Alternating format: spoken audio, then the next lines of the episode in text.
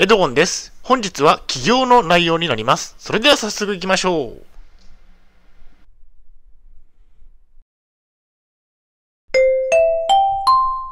はい、HCAP チャンネルにようこそ。えー本日の内容ですが、えー日中活動は統合失調症悪化させるため保留、企業活動に専念する深掘りといった内容でお送りしたいと思います。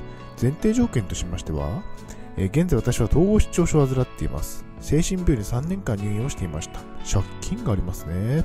大変申し訳ないのですが、ポッドキャストの方は写真が見れないのでご了承ください。それではコンテンツですね。丸1番で現在の統合失調症の症状について。丸2番で起業について。最後に本日の行動プランと終わりにがあります。以前以下のようなツイートをしました。まだまだ構想段階ですが、起業を視野に入れています。統合失調症の症状があるので、お薬で症状を抑えながらになります。障害者雇用で、障害者雇用やデイケア、作業時もなんか違うなと感じています。だから自宅でできる起業起業がいいですね。このツイートについて深掘りをしていきます。ではまず丸一番で、現在の統合失調症の症状について。基本的には日中活動は厳しい。統合失調症を患っていて症状も感じられるため日中活動は難しいと思っています。日中活動にはデイケア、作業所、障害者雇用での終了などがありますが、統合失調症の症状が強くなる可能性があるため、ひとまずは自宅療養を継続する予定ですね。具体的な症状について。現在感じられている症状は、幻聴、幻覚、被害妄想、陰性症状ですね。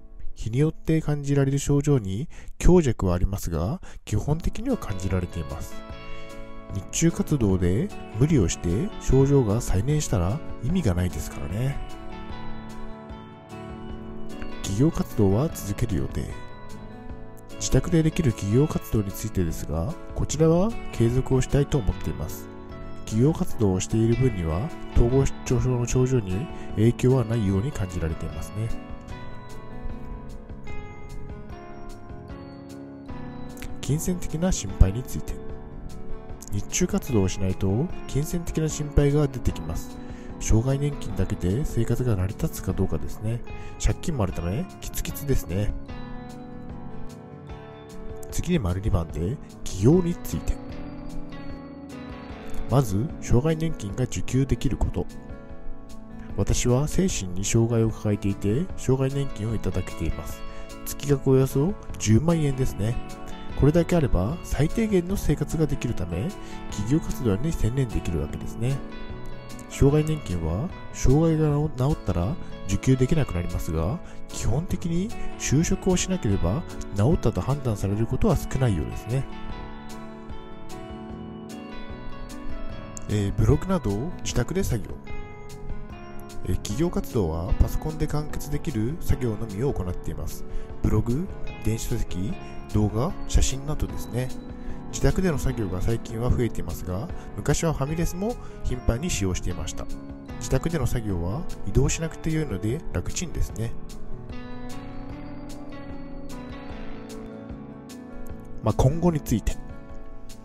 自宅での企業活動をしばらくは続けていこうと思っています。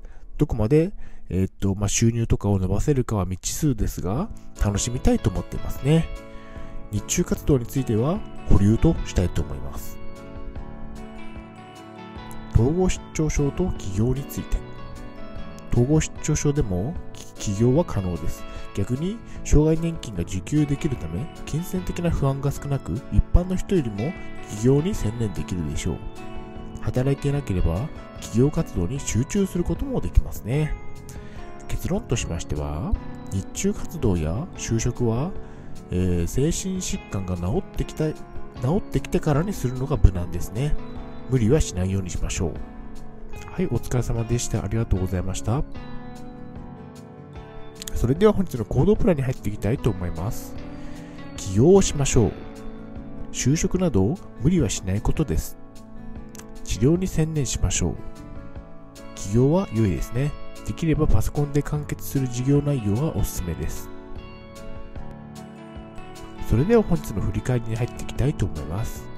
本日は日中活動は統合失調症を悪化させるため保留、企業活動に専念する深掘りといった内容でお送りしました。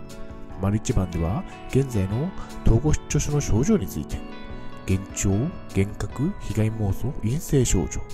丸二番では企業について、ブログなどを自宅で。